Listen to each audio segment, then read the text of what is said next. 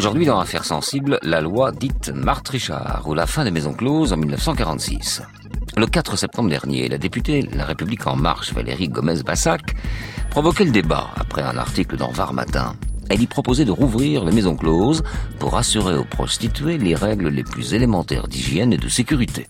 Une proposition qu'a pu inspirer la mort de Vanessa Campos, une prostituée trans tuée par balle le 30 août alors qu'elle travaillait au bois de Boulogne. Un drame qui remet en tout cas l'interdiction des maisons closes sur le devant de la scène. Votée dans l'après-guerre, cette loi met alors un terme à un système qui datait de 1804 et qui faisait de l'État finalement le plus grand portrait de France. La loi dite Marthe-Richard, selon l'appellation officielle, ne porte pas le nom du parlementaire qui l'a proposé, mais celui d'une femme que rien ne prédisposait à devenir l'emblème de la fin des maisons de tolérance. Retour donc sur un destin romanesque, celui de Marthe Richard, et sur la loi controversée qui porte son nom. Notre invité aujourd'hui, Thierry Schaffhauser, porte-parole du STRAS, le syndicat des travailleurs du sexe. Vous entendrez également un reportage d'Anaël Verzo sur la prostitution d'aujourd'hui par Internet. Affaires sensibles, une émission de France Inter en partenariat avec l'INA, préparée aujourd'hui par Jeanne Mayer, coordination Christophe Barrère, réalisation Jérôme Boulet. Fabrice Drouel, Affaires sensibles sur France Inter.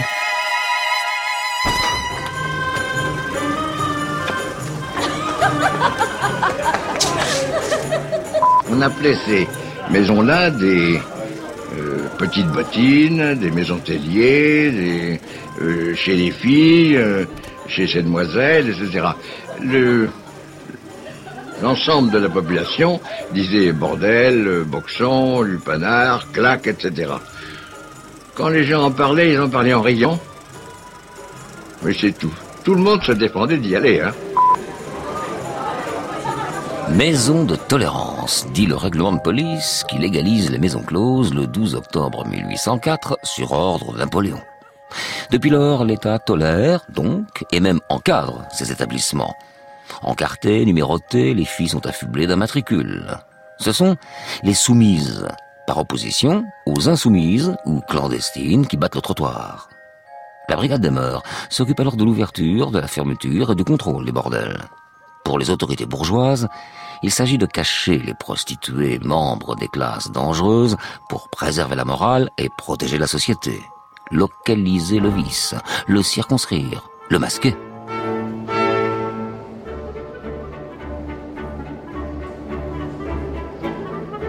Au début du XXe siècle, la France compte près de 1400 établissements reconnus officiellement, dont 177 à Paris.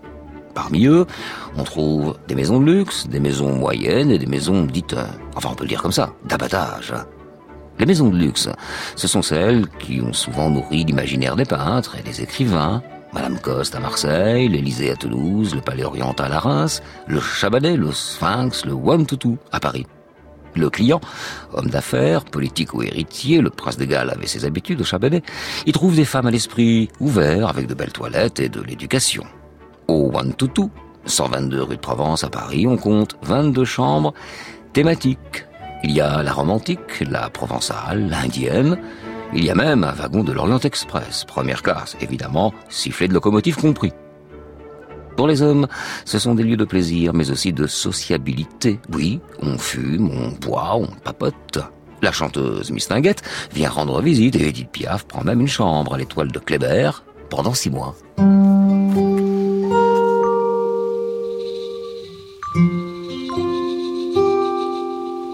Des clichés romantiques qui feraient presque rêver, mais surtout des clichés qui occultent la réalité. Les filles de joie ne le sont pas toujours. Joyeuses, tant s'en faut. Femmes divorcées, filles mères, paysannes pauvres, elles doivent accepter les pratiques, humiliations et sévices qu'on leur impose. Dans les maisons moyennes, comme dans les maisons de luxe, elles sont maintenues dans une spirale d'endettement par le tenancière et tenancier à qui elles achètent cher les draps, les vêtements et les repas, sans compter une commission sur la passe, bien sûr. Magnifiquement vêtues ou en guenilles, les prostituées sont rarement riches, toujours pauvres. À Paris comme ailleurs, elles sortent peu, voire pas, et toujours accompagnées. Dans les modestes maisons de région, la vie est surtout routinière, abrutissante d'ennui. Un jeune homme par-ci, un curé par-là, et de l'alcool, souvent dont la consommation est surveillée, mais encouragée. Et c'est sans parler des maisons d'abattage, des bouges sordides au nom trompeur, le panier fleuri ou le moulin galant à Paris. Les michetons, les clients qui payent 2 francs 50 pour 3 minutes, font la queue dans l'escalier. Alors les femmes enchaînent parfois 60, 80 clients par jour dans des chambres immondes. On ne change pas les draps, on ne lave pas les serviettes. Des travailleuses au corps usé, aussi pauvres que leurs clients, ouvriers, étrangers, des femmes de peu pour des hommes de peu, des prolétaires avec des prolétaires considèrent les autorités qui tolèrent ces maisons d'abattage.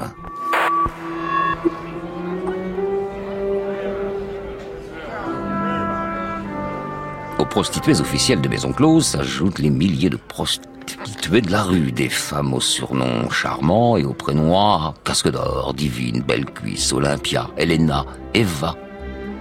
Parmi elles, Marthe Bettenfeld. Au début du XXe siècle, jeune prostituée nancéenne, elle ne le sait pas encore, mais elle deviendra bientôt Marthe Richard. Et elle donnera son nom à une loi qui changera le visage de la France et la vie de milliers de femmes. Voilà, avec Jean Million qui vient me rejoindre. Bonjour Jean. On va parler euh, aujourd'hui de quelqu'un que tout le monde connaît, euh, Madame Marthe Richard. Alors, Marthe Richard, qui s'appelait au départ, je crois, Marthe Richard, euh, est née à Blamont. Elle est née à Blamont dans la famille Bettenfeld. Le père est ouvrier brasseur, mais il a un défaut, le père. Il fréquente les maisons particulières, il dépense pas mal d'argent. Les maisons closes, disons-le. Oui. Et nous arrivons donc à Nancy, où la jeune fille grandit, devient une très belle jeune fille, jusqu'à l'âge de de 13 ans. Elle ne supporte pas d'être, euh, disons, tenue en laisse. Alors elle veut goûter un petit peu la liberté. Bon, ben elle repart. Là, elle va connaître un certain Antonio qui va plus tard euh, la pousser dans une voie un petit peu spéciale. Mais enfin, ça, on, ne s'est pas trop étendu là-dessus. Mmh. Alors je ne veux pas trop m'étendre non plus. «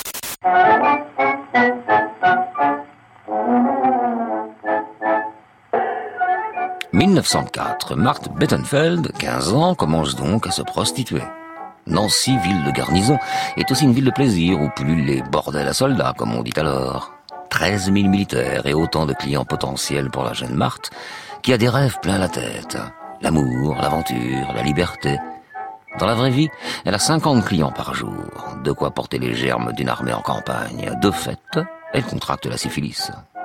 Or, depuis 1902, une circulaire du ministre de la Guerre oblige les soldats à dénoncer les femmes porteuses de maladies vénériennes car la syphilis, la blénorragie, le champ remous sont alors des questions militaires. Près de 7% des soldats en sont affectés et donc immobilisés pendant des semaines, ce qui représente des pertes considérables pour l'armée. Marthe est donc signalée, arrêtée et inscrite sur le fichier national des prostituées. Marthe Bettenfeld, 16 ans, numéro 640. Les clients, eux, ne sont contraints à rien, ni fichage, ni contrôle médical. Mais un jour, dans la maison close parisienne où la jeune femme travaille désormais, l'un de ses clients va changer sa vie. Ça paraît impensable, mais c'est vrai, le vrai conte de fées. C'est-à-dire qu'elle est tombée sur le client qui va l'épouser, qui est plus vieux qu'elle, qui a 10 ans de plus qu'elle, mais qui va l'épouser. Et là, elle va être introduite dans la bonne société euh, de province. Et elle va parfaitement s'adapter parce que c'est un vrai caméléon cette femme. Elle a eu des tas de vies et elle s'est à chaque fois adaptée. Et puis, grâce à lui, donc, elle va découvrir l'aviation. Et ça, c'est quelque chose de, vraiment une passion pour elle. Il y aura avant la guerre que 13 femmes au monde qui ont leur brevet de, de pilote, et parmi ces 13 femmes, Marthe Richard. Décennie 1910, Marthe Richard est maintenant une bourgeoise respectable, femme d'industriel. Voilà, ça être la fin de l'histoire. Mais la Première Guerre mondiale en décidera autrement. Pour l'ancienne prostituée, toujours fichée par la police malgré ses tentatives de radiation, c'est le début d'un nouveau chapitre. Un chapitre controversé sur lequel des doutes planent encore aujourd'hui. Car Marthe Richard, dans ses mémoires, se dit agent double, maîtresse d'un haut responsable allemand et adversaire de Matahari. À la lire, elle aurait presque sauvé la France. Une réalité romancée que les historiens contestent, mais qui fait de Marthe Richard une icône dans la France des années 30. Nommée chevalier de la Légion d'honneur en 1933, elle enchaîne interviews et conférences pour raconter, à sa manière bien sûr, son destin de femme libre.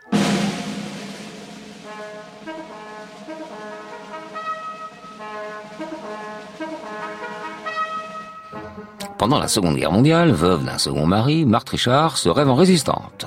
Une période trouble, encore une fois. Oh, Elle a bien une carte de membre du mouvement de libération nationale.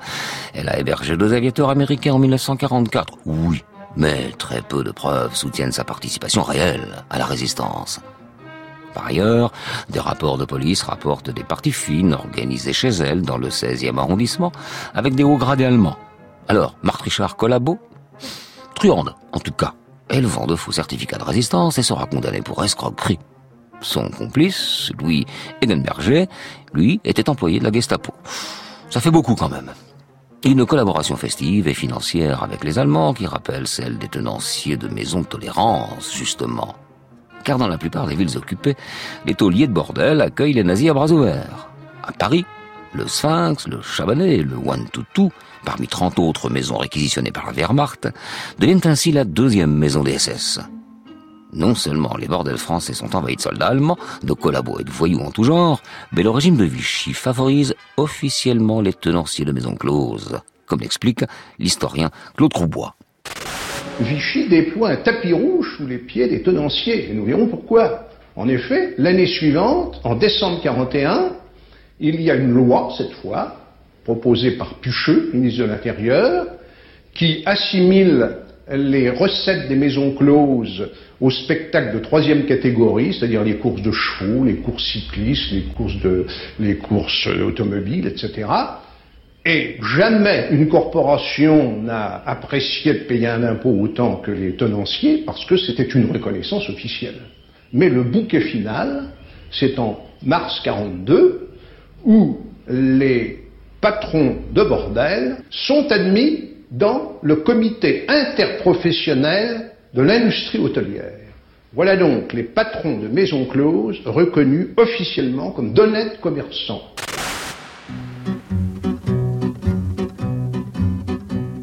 Bien que ces vaches de bourgeois, bien que ces vaches de bourgeois, les appellent des filles de joie, les appellent des filles de joie, c'est pas tous les jours qu'elles rigolent, parole, parole, c'est pas tous les jours qu'elles rigolent car même avec des pieds de grue, car même avec des pieds de grue, faire les 100 pas le long des rues, faire les 100 pas le long des rues, c'est fatigant pour les guiboles, parole, parole, c'est fatigant pour les guiboles. Non seulement elles ont des corps, non seulement elles ont des corps, des yeux de perdrix, mais encore, des yeux de perdrix, mais encore, c'est fou ce qu'elles usent de grolles, parole, parole, c'est fou ce qu'elles usent de grolles. Il y a des clients, il y a des salauds, il y a des clients, il y a des salauds qui se trempent jamais dans l'eau, qui se trempent jamais dans l'eau. Faut pourtant qu'elle les cajole, parole, parole, faut pourtant qu'elle les cajole qu'elle leur fasse la courte échelle, qu'elle leur fasse la courte échelle pour monter au septième ciel, pour monter au septième ciel. Les sous croyaient pas qu'elle les vole, parole, parole, les sous croyaient pas qu'elle les vole. Elles sont méprisées du public, elles sont méprisées du public, elles sont bousculées par les flics, elles sont bousculées par les flics et menacées de la vérole, parole, parole, et menacées de la vérole. Bien toute la vie, elle fasse l'amour, bien toute la vie, elle fasse l'amour, qu'elle se marie vingt fois par jour, qu'elle se marie vingt fois par jour. La noce est jamais pour leur fiole, parole, parole, la noce est jamais pour leur fiole fils de Pécor et de Minus, fils de Pécor et de Minus, ris pas de la pauvre Vénus, ris pas de la pauvre Vénus, la pauvre vieille casserole, parole, parole, la pauvre vieille casserole. Il s'en fallait de peu mon cher, il s'en fallait de peu mon cher, que cette putain ne fût ta mère, que cette putain ne fût ta mère, cette putain dont tu rigoles, parole, parole, cette putain dont tu rigoles.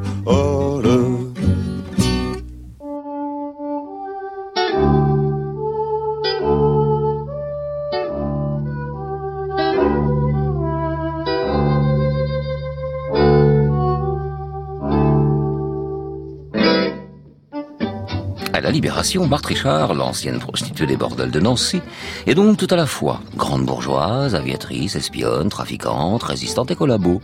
Un passé ambigu qui ne l'empêche pas d'être élue conseillère municipale à Paris avec la mention héroïne des deux guerres, oui, sur la liste de l'avocat Léo Hamon, résistant et membre du mouvement républicain populaire. Le catholique MRP, qui compte notamment l'abbé Pierre dans ses rangs, souhaite que Marthe Richard incarne l'un de ses projets phares, la fermeture des maisons closes. Bien, enfin pourquoi Madame Richard? Mais parce que c'est une femme, et une femme très populaire. Après la guerre, les prostituées qui ont couché avec des Allemands, beaucoup donc, ne sont pas tondues. Leur métier ne leur a pas laissé le choix. En revanche, les maisons closes sont devenues le symbole des compromissions entre les nazis, Vichy et la pègre. Elles doivent disparaître. Au désir d'épuration s'ajoute un vent de liberté en faveur des femmes qui obtiennent notamment le droit de vote en 1946. Bref, leur cause commence à être entendue.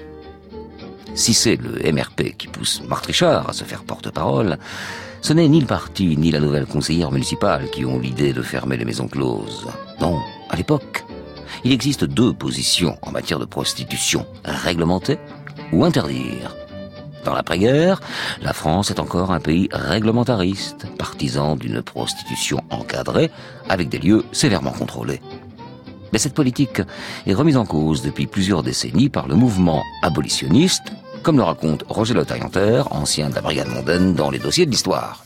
À l'époque, l'Angleterre avait déjà interdit, fermé les maisons de tolérance l'Allemagne, la Suède euh, et le Danemark aussi. En France même, dans la région de l'Est, euh, Strasbourg, Mulhouse et Nancy même je crois aussi, avaient, sous l'autorité du maire, euh, pris l'initiative de fermer ces maisons de tolérance. Il y avait un courant abolitionniste qui existait, qui était né en Angleterre d'ailleurs en 1870 avec la femme d'un pasteur qui s'appelait Butler, je crois. Et ce mouvement abolitionniste ne cessait de gagner du terrain partout. L'union peut se réaliser encore mieux dans la lutte pour le bonheur, à condition de montrer à toutes celles qui souffrent que cette lutte est possible et qu'elle peut être féconde. Pourquoi? Parce que bon, ses, ambitions. Étaient nobles. Il envisageait de faire disparaître la prostitution et en même temps de tuer le proxénétisme. C'est toujours l'objectif aujourd'hui d'ailleurs. Pour les abolitionnistes, l'État ne doit pas soutenir la prostitution ni en autorisant les maisons de tolérance, ni en protégeant leurs privilèges, ni en les taxant. Marthe Richard, soutenu par la branche française de la Fédération abolitionniste, qui lui fournit documentation et conseils, s'engage corps et âme dans la mission que lui a confiée le MRP. En 1945, elle n'hésite pas à aller visiter des maisons closes, elle qui les a fréquentées par le passé. Et elle témoigne. Vous avez été amené à visiter des maisons Oui, nous, il y en avait 120 à Paris, mais nous n'avons visité que quelques-unes avec deux agents que M. Luizet m'avait confiés. M. Luizet était le préfet de préfet de police. Oui. Et quelle était l'atmosphère qui régnait à l'intérieur de ces maisons? Mon Dieu, il y avait des maisons qui étaient très bien, comme le One Toutou, le Chabanais. C'était des maisons magnifiques, on s'y serait plus là-dedans. Mais véritablement, il y avait des maisons qui étaient ce qu'ils appelaient la maison d'abattage. Alors là. Il y en a une de célèbre mémoire, c'est le Fourcy. Le, Fourcy, il y en avait une aussi là, au boulevard Barbès. Combien de clients les femmes devaient-elles supporter par jour bah, Je ne sais pas, d'après mon enquête que j'ai faite dans les maisons. La personne que j'ai questionnée m'a dit euh, compter. Elle a compté les pièces de 2 francs et de 5 francs qu'elle avait dans son tiroir. C'était le pourboire qu'elle recevait, probablement. Elle m'a dit 82 ce jour-là.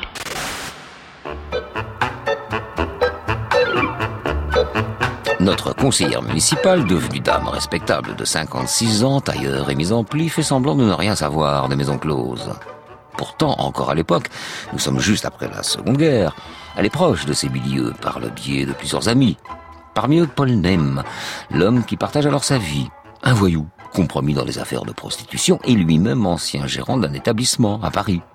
Lorsque Marthe Richard se lance dans la lutte pour la fermeture des maisons closes, eh bien lui s'engage contre la conseillère municipale et le gangster divisés finissent par se séparer.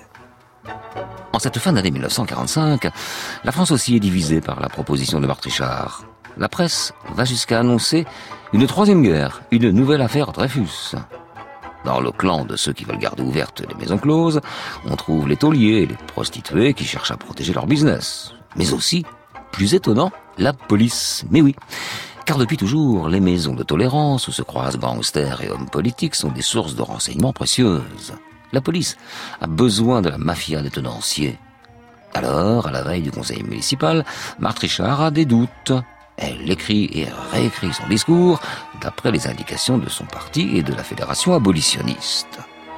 Et si, comme ce fut le cas en 1903, en 1920 et en 1936, la campagne en faveur de la fermeture des maisons closes n'aboutissait pas À la fin de notre dernière séance, j'ai annoncé le sujet qui serait traité ce soir. J'ai demandé aux personnes qu'il pourrait choquer de ne pas prendre l'écoute. Je réitère cette demande pour éviter toute surprise et tout reproche ultérieur. Nous allons parler de la prostitution.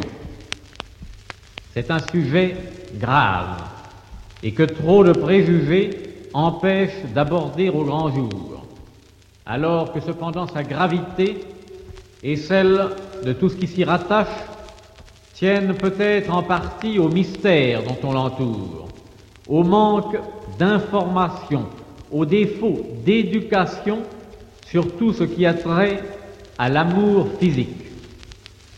Le problème de la prostitution doit être traité de façon d'autant plus scientifique que, parmi les spécialistes eux-mêmes, l'accord est loin d'être réalisé.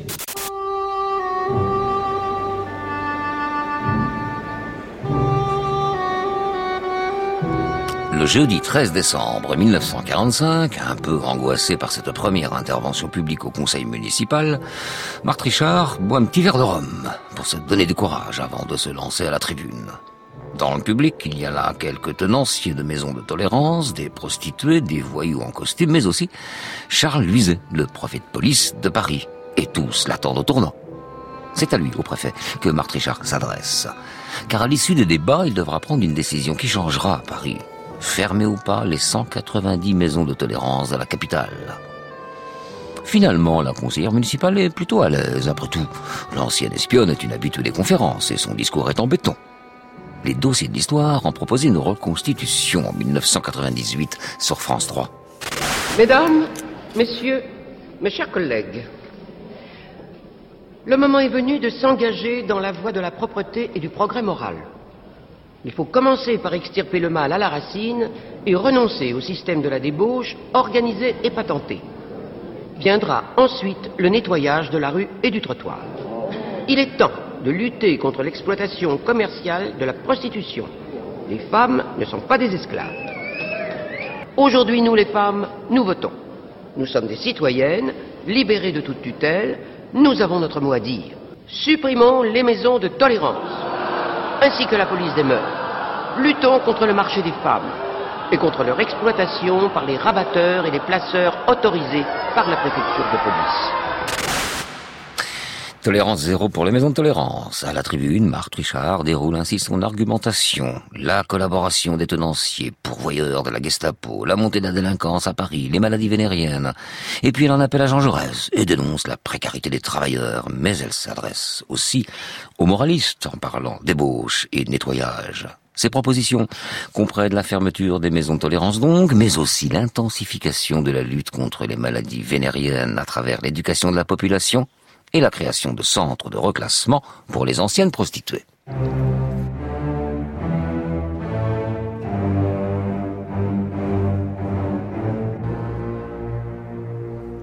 Le 17 décembre 1945, le vote du conseil municipal est sans ambiguïté. 69 voix pour, une contre. Une date est fixée, le 15 mars 1946. Ça veut dire que d'ici trois mois, les 190 maisons de tolérance parisiennes devront fermer. La décision est largement applaudie et Marthe Richard gagne le surnom de veuve qui clôt. La petite Lorraine, en quête de gloire, prostituée, espionne, résistante, voit maintenant son nom associé et pour toujours à ce fait d'armes que personne ne pourra lui contester. Sa célébrité atteint la France entière, d'autant que le débat devient rapidement national au début de l'année 1946, le député MRP Pierre Dominjon, soutenu par le ministre de la Santé, Robert Prigent, dépose une proposition de loi à l'Assemblée nationale pour généraliser les mesures défendues par Marthe Richard. Il s'en souvient 52 ans après. Je me suis rendu compte intuitivement que je m'attaquais à quelque chose d'énorme. Point de vue financier, c'était énorme. Si j'alertais les tenanciers de maisons closes euh, six mois avant la loi, ils avaient tout à fait la possibilité de l'empêcher de passer. Est-ce que vous avez rencontré Marthe Richard à l'époque? Non. Ni avant, ni pendant, ni après. Vous aviez entendu parler d'elle quand même? Euh, Peut-être, oui. Si, je dois. Je crois que j'en avais entendu parler. Il n'y a pas de loi Marthe Richard d'abord. Il n'y a jamais eu de projet de loi euh, Marthe Richard. Il y a eu mon projet de loi, ma proposition de loi que le gouvernement a transformé en projet de loi et qui a été voté.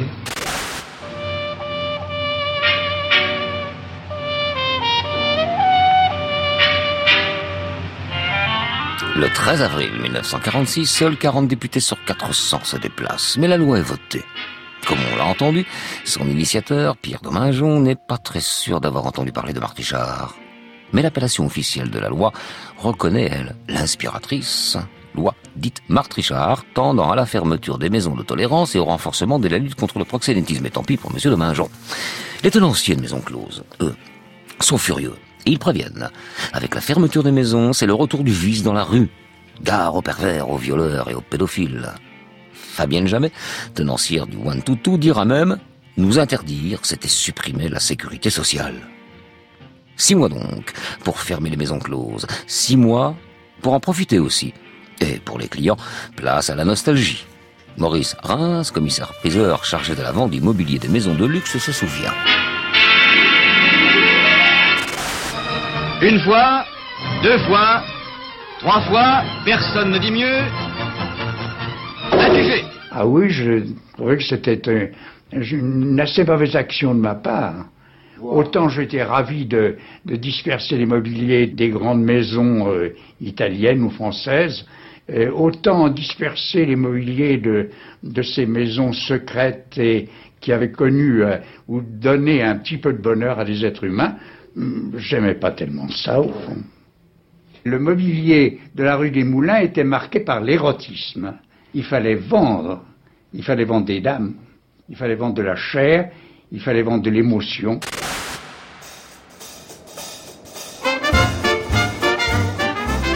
Lors des ventes aux enchères, les badauds viennent voir des lits en bois sculptés, les statues cariatides, le mobilier chinois et les bidets. Des fouets à manches de velours rouge sont vendus 1600 francs pièce. La baignoire, dans laquelle le prince des Galles aurait pris un bain de champagne, part pour 110 500 francs. Bon, on oublie les maisons d'abattage, leurs Lysandra et les filles en guenilles. Et le 6 novembre 1946, enfin, c'est la fermeture définitive pour 1400 établissements en France. Le bordel légal, autorisé par l'État et contrôlé par la police depuis 1804, n'est plus. Et près de 20 000 femmes se retrouvent à la rue. Nous sommes désarmés à l'heure actuelle parce que les mesures sanitaires qui étaient prévues n'ont pas été prises. Nous sommes également très gênés euh, par la, loi qui a été votée parce que les maisons de reclassement dans lesquelles l'on doit mettre les prostituées qu'ils voudront bien en vue de leur reclassement coûteront de l'argent. Or, la loi n'a prévu aucun crédit euh, pour alimenter ces maisons. Par conséquent, nous sommes devant ce problème, c'est que d'une part, nous n'avons pas de crédit pour soigner contrôler les femmes anciennes prostituées, tolérées et qui pourront être malades, et nous n'avons pas de crédit pour mettre en marche les maisons qui seront appelées à les reclasser. Le docteur Aujaleux, qu'on vient d'entendre dans une émission de 1946, s'inquiète. La loi dite Martrichard prévoit bien des centres d'accueil et de reclassement pour aider les prostituées à se reconvertir, mais l'État ne fournit pas les moyens financiers nécessaires. Alors dans les faits, la grande majorité des soumises, les femmes qui travaillent en maison de tolérance, viennent grossir les rangs des clandestines, des prostituées qui, elles, officient dans la rue. D'autres partent pour les colonies où la loi ne s'applique pas, ou dans des pays européens encore réglementaristes comme la Belgique ou les Pays-Bas. Certaines, oh très peu, vont travailler à l'usine, à l'atelier ou dans les cafés. Quant aux tenanciers de maisons closes, alors, eux, se reconvertissent sans difficulté, comme l'explique le romancier Alphonse Boudard. Ça n'a pas été très grave pour l'ensemble de la corporation des proxénètes. Ils se sont tout de suite très vite reconvertis avec les hôtels de passe. Et ils n'ont pas perdu d'argent, au contraire, ils ont été moins contrôlés parce que dans les maisons, il y avait euh, les impôts qui arrivaient sur eux et qui, en principe, sur les bénéfices, prenaient jusqu'à, je sais plus, ça atteignait 60%, ce qui faisait de l'État le premier proxénète de France. Alors là, ils sont un peu débrouillés avec toutes les maisons de, les, hôtels. et puis aussi la police a toléré des clandés pour avoir des renseignements. Quoi, un, clandé un clandé, un clandestin. C'est-à-dire des, maisons qui étaient véritablement des petits bordels dans des, dans des immeubles et qui euh, fonctionnaient avec l'autorisation, on appelle ça un condé dans l'argot, euh, de la police. la police avait des renseignements, avait du fric, avait tout ce qu'il lui fallait là euh, avec les clandés.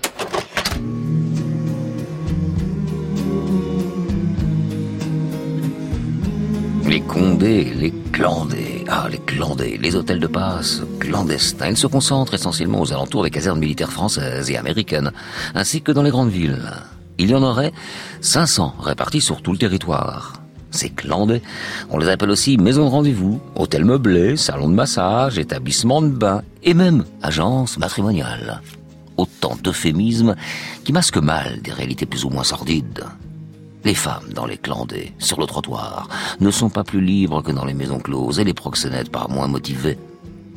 Avec la clandestinité, s'en est fini les contrôles médicaux obligatoires pour les prostituées encartées. Même si la pénicilline se diffuse au cours des années 40, la fin des maisons coïncide avec une recrudescence des maladies vénériennes.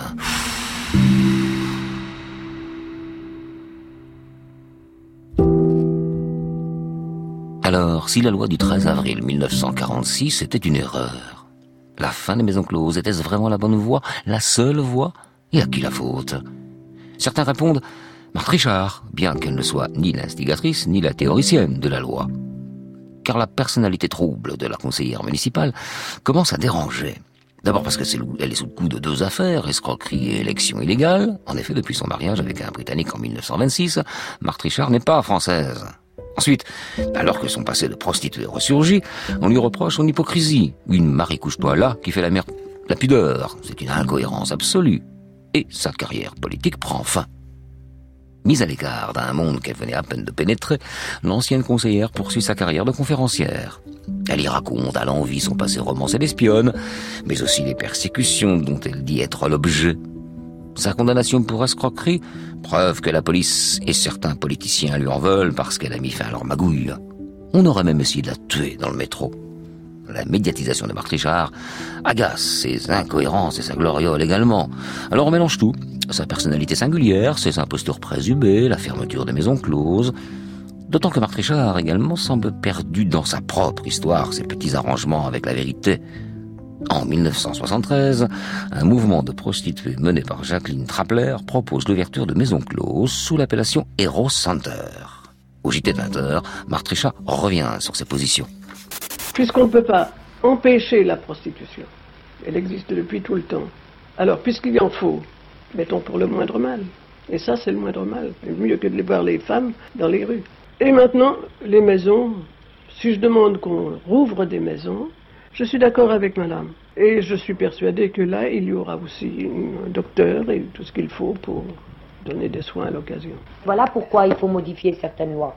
Et voilà pourquoi je vous ai contacté. Et oui, et vous les avez fait fermer à moins de les faire ouvrir, mais c'est pas facile, hein.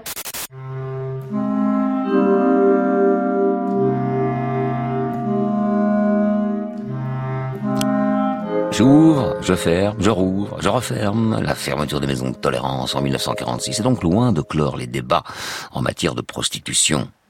Au fil des ans et des politiques, les projets des rouvertures des maisons closes ne vont cesser de ressurgir.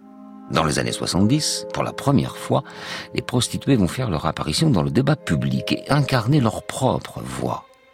Certaines s'élèveront alors contre la fermeture des maisons closes, toutes demanderont la reconnaissance sociale et administrative d'un métier qui dérange. Marthe Richard, elle, restera celle qui a donné son nom à la loi, une femme controversée qui fait de sa vie un roman tout en luttant à sa façon contre l'asservissement des femmes. Au 56, 7,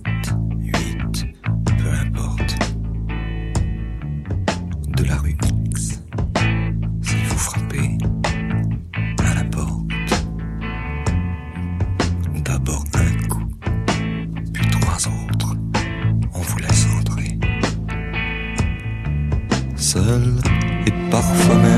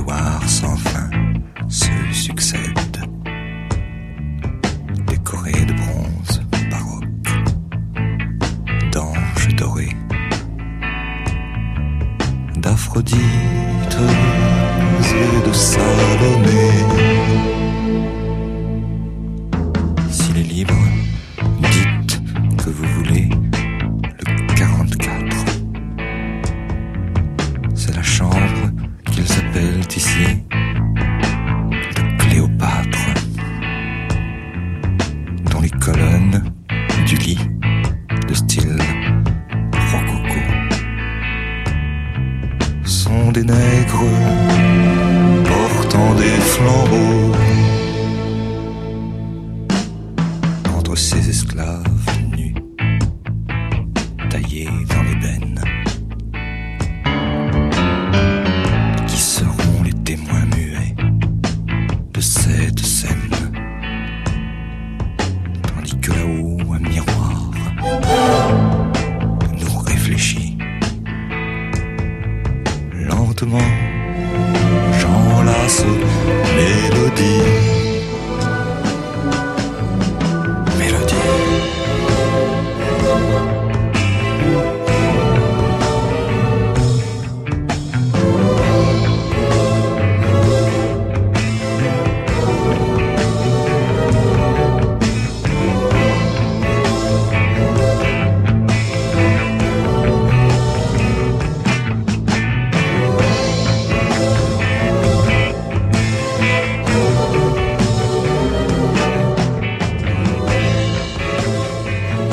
Affaires sensibles, Fabrice Drouel. Aujourd'hui, Marthe Richard et la fermeture des maisons closes. Notre invité Thierry Chaffauzer, bonjour. Bonjour. Vous êtes porte-parole du syndicat du travail sexuel ou des travailleurs sexuels qui s'appelle le STRAS. Vous pouvez nous dire deux, trois mots déjà du, du STRAS, de votre euh, mission, de vos succès, de vos échecs? Euh, oui, bah on est, on existe depuis euh, 2009. euh, on regroupe tout, euh, tous les travailleurs du sexe, quels que soient les, secteurs euh, d'activité, hein, puisque maintenant les industries du sexe euh, au sens large sont, sont très diverses.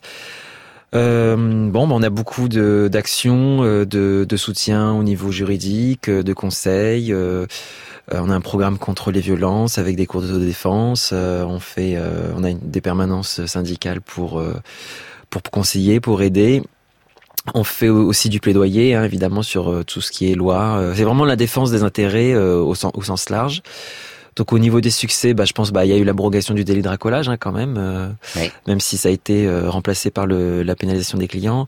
Après, je pense qu'on a des succès aussi plutôt au niveau judiciaire, puisqu'on a quand même réussi à, à gagner euh, plusieurs procès. Alors déjà en accompagnant les victimes, puisqu'on se porte partie civile, euh, donc euh, sur tout ce qui est procès euh, contre les violences, l'exploitation, etc.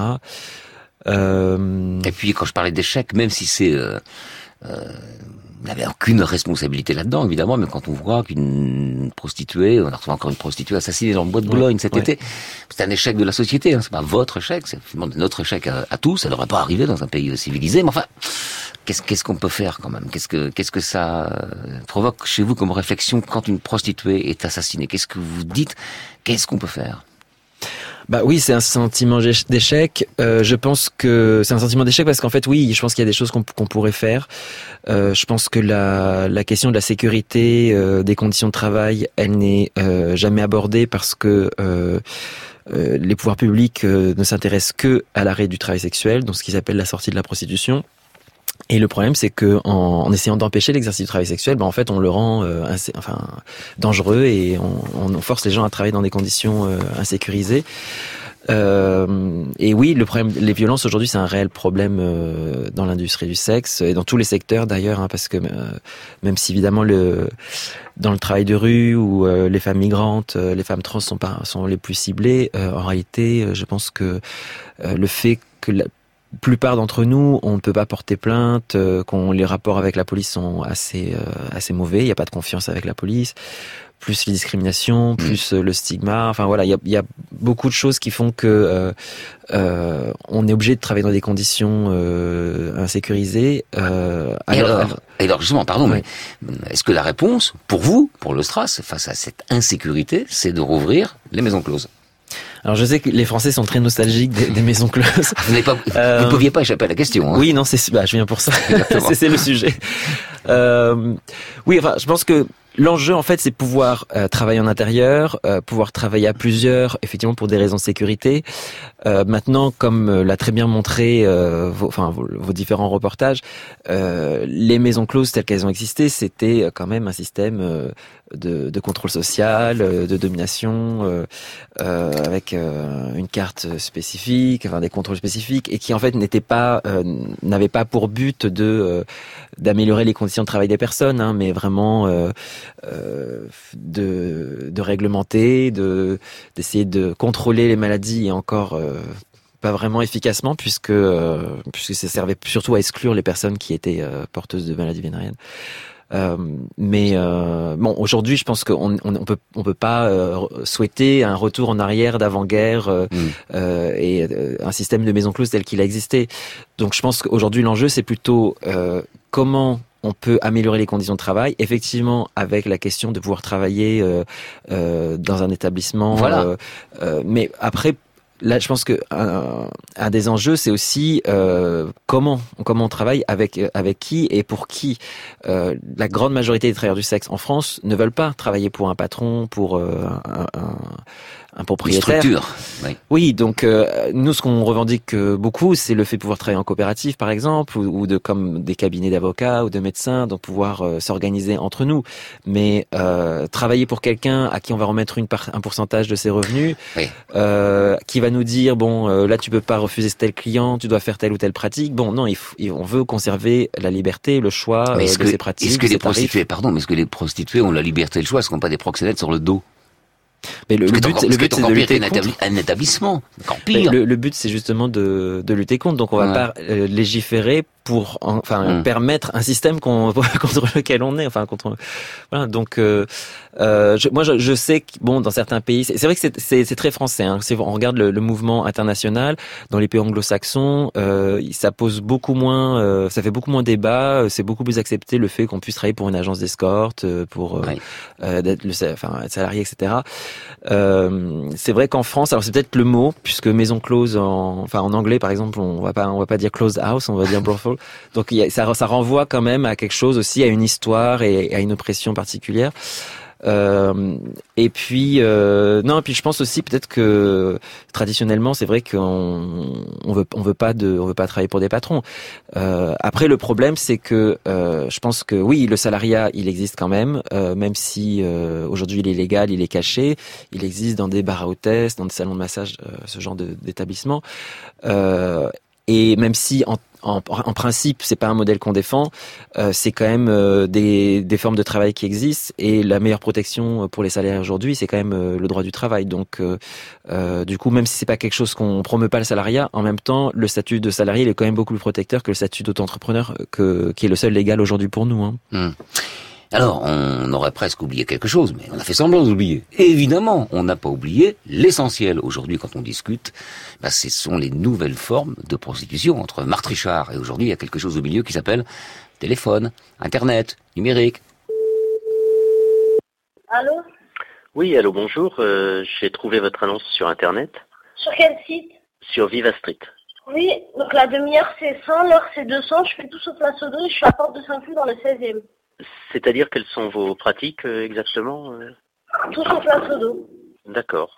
Euh, donc. Je me sens à partir de 18 h C'est pour un service d'escorte en fait. Bah oui. Vous appelez pourquoi? Non, non, mais comme c'était pas forcément spécifié sur la fiche, je me demandais. Ah ok. Je vous remercie beaucoup. Au revoir. Au revoir.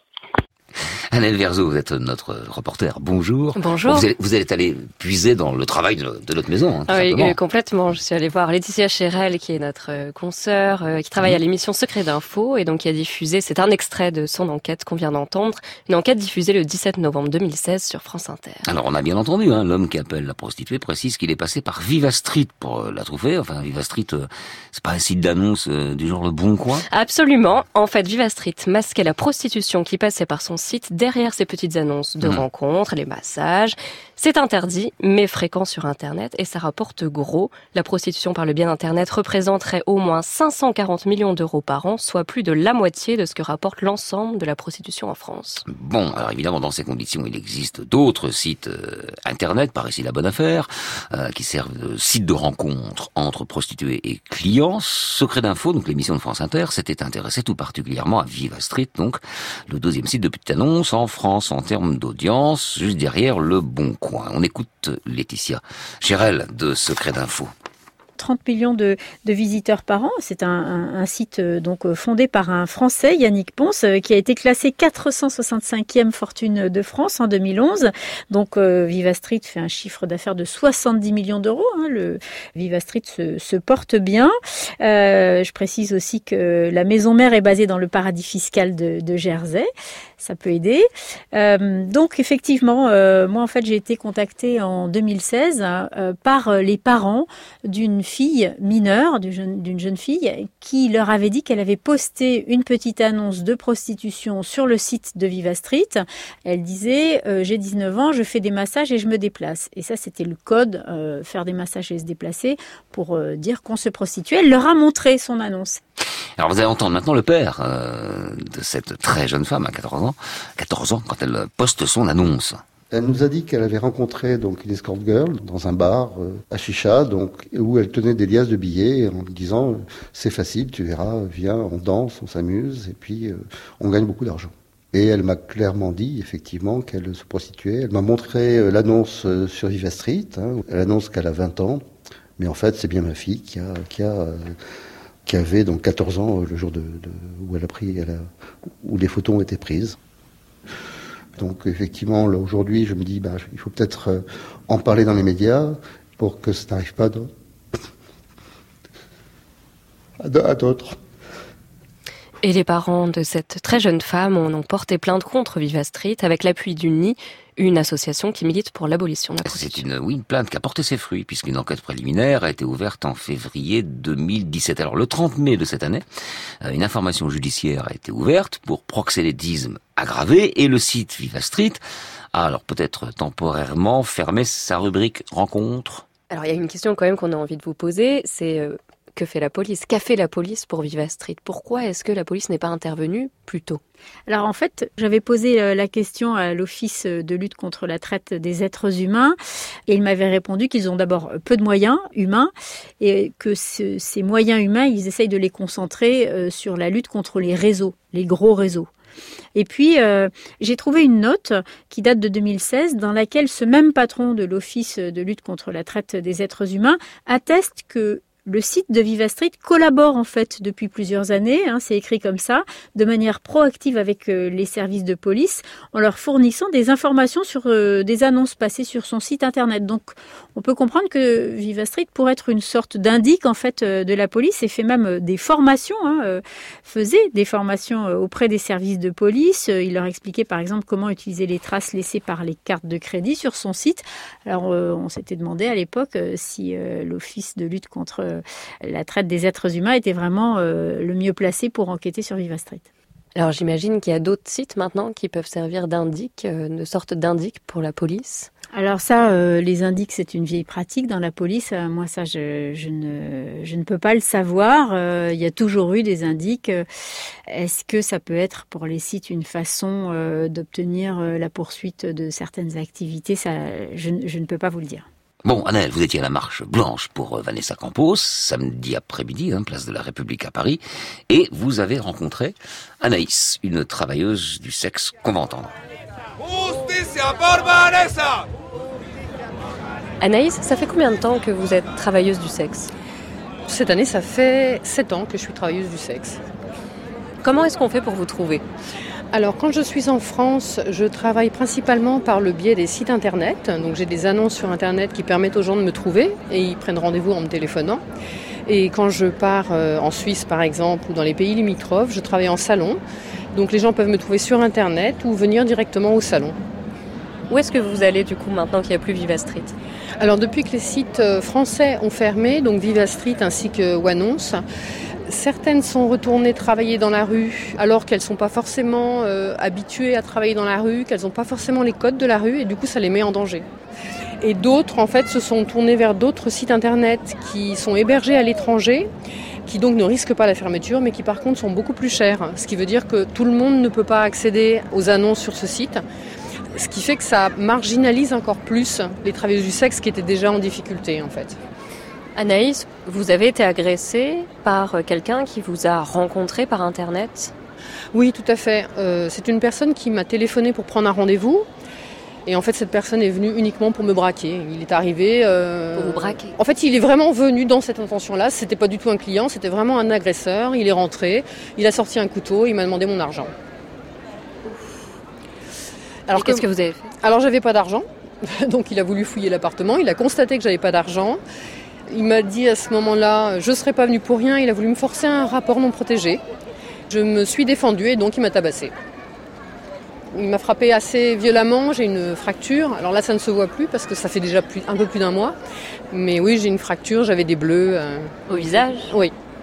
Est-ce que vous avez porté plainte contre cet homme qui vous a agressé? Alors pour le moment, je n'ai pas déposé plainte euh, pour une raison assez simple, c'est que la loi sur le proxénétisme me met dans une situation délicate. Si je décide d'aller déposer plainte, il y a de fortes chances pour que euh, lors de l'enquête, en fait, mon bailleur soit prévenu de l'activité que je fais et auquel cas il n'aura pas d'autre choix que de me mettre dehors. Parce que s'il décide de me laisser dans le logement, il sera poursuivi pour proxénétisme. Alors qu'il n'est pas du tout au courant de mon activité. Voilà, merci en tout cas Anaël Verzo pour euh, cette enquête. Euh, Thierry Schaffhauser, alors on dit que pas mal de métiers disent euh, qu'ils sont à la croisée des chemins parce que Internet a changé le métier. Alors s'il y en a un qui a vraiment été impacté par, par Internet et par des nouvelles méthodes, c'est bien celui de la prostitution. Quel est votre regard sur tout ce que vous venez d'entendre? Qu'est-ce qui, qu'est-ce qui vous interpelle? Bah, par exemple, le, fait qu'on ait fait fermer, euh, enfin qu'on ait fait fermer, euh, que par exemple Wannonce et Viva Street ont fermé leur page euh, rencontre, mmh. ça, ça a créé des vrais dégâts. Ça a créé des vrais dégâts dans la communauté. beaucoup de personnes se, se plaignent de ça. je pense que c'est pas la bonne solution parce que comme l'a comme l'a montré Anaïs, hein, en, en, réalité ça, ça génère encore plus d'exploitation. C'est-à-dire que les, les sites qui restent, ils en, ils en profitent pour faire payer plus. Ou alors, euh, vos annonces vont être censurées euh, et vous allez être obligé de repasser d'autres annonces avec d'autres mots codés, mmh. euh, ce qui fait que vous allez devoir repayer. Euh, parce qu'on vous rembourse jamais hein, quand on quand on vous supprime votre annonce. Donc euh, c'est un phénomène qui euh, qui est de plus en plus mondial. Aux États-Unis, l'administration Trump a fait voter deux lois, CESTA et FOSTA, donc qui qui visent aussi à faire, faire fermer tous les sites internet. alors pas que d'annonces, aussi des blogs, d'escorte ou enfin tout support en ligne qui peut faciliter la prostitution, donc selon le terme de la loi. Et, je pense que même au niveau de la lutte contre l'exploitation ou l'exploitation des mineurs ou, euh, en général le travail forcé, je pense que c'est contre-productif parce que Backpage aux États-Unis comme Viva Street en France, effectivement, fournissait des informations à la police pour essayer d'identifier euh, les, euh, les cas où il y avait du, du soupçon effectivement d'exploitation de mineurs, d'exploitation de mineurs ou ou d'adultes. Euh, et euh, même si c'est pas parfait, parce qu'on l'a vu, hein, effectivement, il y a eu ce cas-là d'une adolescente de, de 14 ans qui, euh, qui a mmh. quand même passé une annonce. Mais je pense qu'aujourd'hui, ça va être une situation encore pire, puisqu'aujourd'hui, euh, les jeunes, ils vont aller sur Facebook, sur les réseaux sociaux, et ils vont être mélangés sur d'autres supports, où là, je vois pas comment on va réussir à les identifier. Quoi. Oui, mais là, en plus, il y a tromperie. Enfin, Viva Street, pour le public qui va sur Viva Street, c'est pour tout à fait autre chose. Il y a aussi la, cette dimension tromperie qu'on peut pas euh, difficilement bah, acceptable. euh, parce que c'est s'il y a une page enfin euh, clairement identifiée hum. euh, rencontre escorting ou bon là c'est clair. Mais aujourd'hui euh, aujourd'hui, on n'est plus dans cette clarté. C'est-à-dire qu'aujourd'hui, il y a de plus en plus de personnes qui vont aller sur des sites de rencontres. Euh, et du coup, euh, il y a, ça crée un mélange des genres. Alors, d'un côté, il va y avoir des gens qui vont essayer de nous censurer, qui vont se plaindre parce qu'on est sur... Voilà. Et de l'autre côté, je pense que ça va aussi inciter peut-être des personnes qui sont pas professionnelles, qui vont se dire, ah bah c'est simple, c'est comme ça que ça se fait, et qui en fait vont pas avoir les codes pour se défendre. Merci, merci en tout cas infiniment Thierry euh, Chaffauzer d'être euh, venu nous apporter vos éclairages et votre témoignage. Merci, au revoir. C'était Affaires sensibles aujourd'hui. Marc Richard, La fin des maisons closes, une émission que vous pouvez réécouter en podcast sur franceinter.fr. Rendez-vous également sur la page Facebook d'Affaires sensibles et merci à Roland Mahé qui était à la technique aujourd'hui.